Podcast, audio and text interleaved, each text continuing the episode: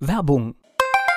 So klingen Schüler heute. Was habt ihr heute in der Schule gemacht? Keine Ahnung. Und so klingt der Speedlearner. Was habt ihr heute in der Schule gemacht? Heute haben wir sehr viel über Afrika gelernt. Soll ich bei den ägyptischen Pharaonen anfangen und bei den Zulu-Kriegen aufhören? Oder interessiert es dich in Wirklichkeit gar nicht? Speedlearning. Für bessere Noten. Wie wir vom Hoffnungslerner zum Speedlearner werden. Jetzt überall im Buchhandel. Speedlearning. Rheinhessen gehört. Der Podcast aus und über das größte Weinbaugebiet Deutschlands.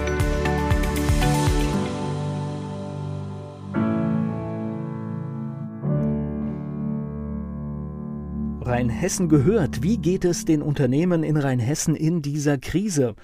Hier ein paar Stimmen von Unternehmen, die uns erreicht haben und die uns erzählt haben, wie sie damit umgehen. Lukas Bremer hat ein Geschäft in Nackenheim. Er könnte sein Optikgeschäft geöffnet haben, hat sich aber für einen anderen Weg entschieden. Ich bin zwar nicht von einer Betriebsschließung betroffen. Dadurch, dass wir zum Gesundheitshandwerk gehören, dürfen wir grundsätzlich auflassen. Aber ich habe mich entschieden, einfach um die Pandemie weiterhin einzudämmen, auch meinen Beitrag dazu zu leisten und einfach vorübergehend zuzumachen biete meinen Kunden und natürlich auch neuen Kunden einen Notdienst an. Das bedeutet, nach vorherigem telefonischen Kontakt unter der normalen Geschäftsnummer kann ich innerhalb von zehn Minuten am Laden sein, dadurch, dass ich in Bodenheim wohne.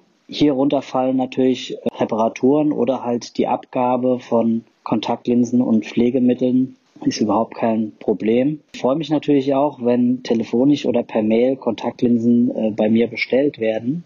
Ralf Steier ist IT-Freelancer aus Bodenheim. Er sieht Vor- und Nachteile in der aktuellen Situation. Hallo, mein Name ist Ralf Steier und ich bin selbstständiger Diplom-Mathematiker aus Bodenheim. Ich arbeite als IT-Freelancer und durch die Corona-Krise ist 60 Prozent meiner Tätigkeit von jetzt auf gleich auf Null runtergefahren worden. Nämlich IT-Schulungen. Ich habe im Wesentlichen Programmierer ausgebildet an Hochschulen, bei Firmen und bei Schulungsunternehmen. Und das ist schlagartig eingestellt worden. Aber auf der anderen Seite bemühe ich mich schon seit einigen Jahren immer mehr Arbeit von zu Hause aus zu erledigen und so einen Remote-Charakter reinzubringen. Ich schreibe schon ewig Computerbücher, ich betreue Online-Schulungen und ich nehme sehr viele Videotraining auf für eine große Firma im Microsoft-Umfeld, also LinkedIn Learning. Und das kann ich alles machen, ohne vor Ort zu sein. Und diese Art der Tätigkeit hat zugenommen und fängt auch einen Großteil der Ausfälle für mich ab. Für Online-Training fliege ich jetzt beispielsweise nicht mal nach Graz und nehme dort auf, sondern ich mache das zu Hause mit meinem kleinen Tonstudio hier. Ich denke zwar nicht, dass das zu 100 Prozent alle Ausfälle kompensieren kann, aber ein Großteil. Und von daher sehe ich bis Ende des Jahres durchaus Einbußen bei mir, aber nicht so gravierend wie bei vielen anderen, die eben noch nicht auf diese Remote-Schiene langfristig gesetzt haben. Ich denke auch, dass sich der Markt in Zukunft sowieso verändern wird und für mich diese Präsenzschulung irgendwann zwar wieder anfangen, aber viele Kunden jetzt doch gezwungenermaßen diesen Schritt zu Remote machen. Und das ist durchaus auch in meinem Interesse, denn ich habe den gesamten deutschsprachigen Raum jahrelang bereist mit Auto, Bahn, Flugzeug und alle Hotels in großen Städten fast kennengelernt und habe eigentlich keine Lust mehr dazu. Und wenn ich dann auch in Zukunft mehr remote arbeiten kann, ist das in meinem Interesse.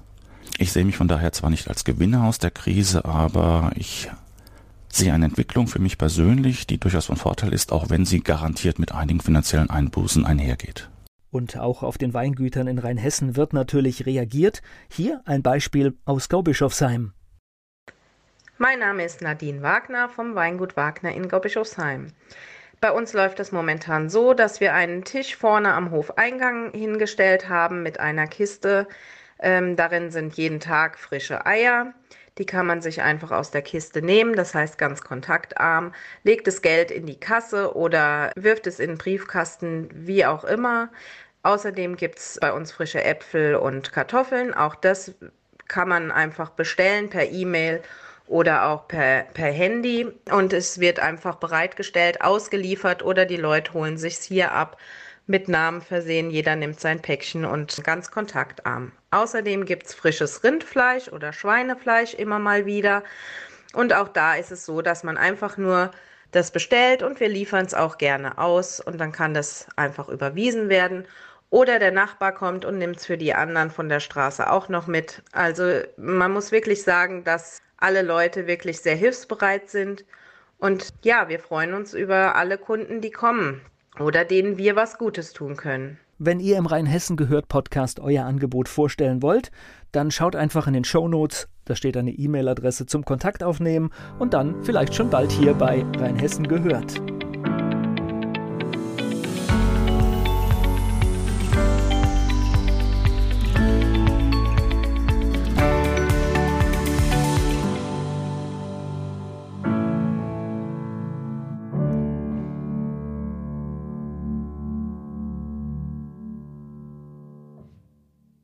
Werbung. Die kleine Eintagsfliege Bele wird eines Tages eingesaugt. Sie macht sich auf die Suche nach dem Ausgang und trifft dabei auf andere Lebewesen, die im Staubsaugerbeutel leben. Eingesaugt. Das Buch von Peter Ederer mit Musik und Liedtexten von Niklas Kleber, gesprochen und gesungen von Badesalz. Eingesaugt. Perfekt zum Vorlesen oder zum Lesen lernen. Mit wundervollen Illustrationen. Erschienen im Mentoren Media Verlag. www.mentoren-verlag.de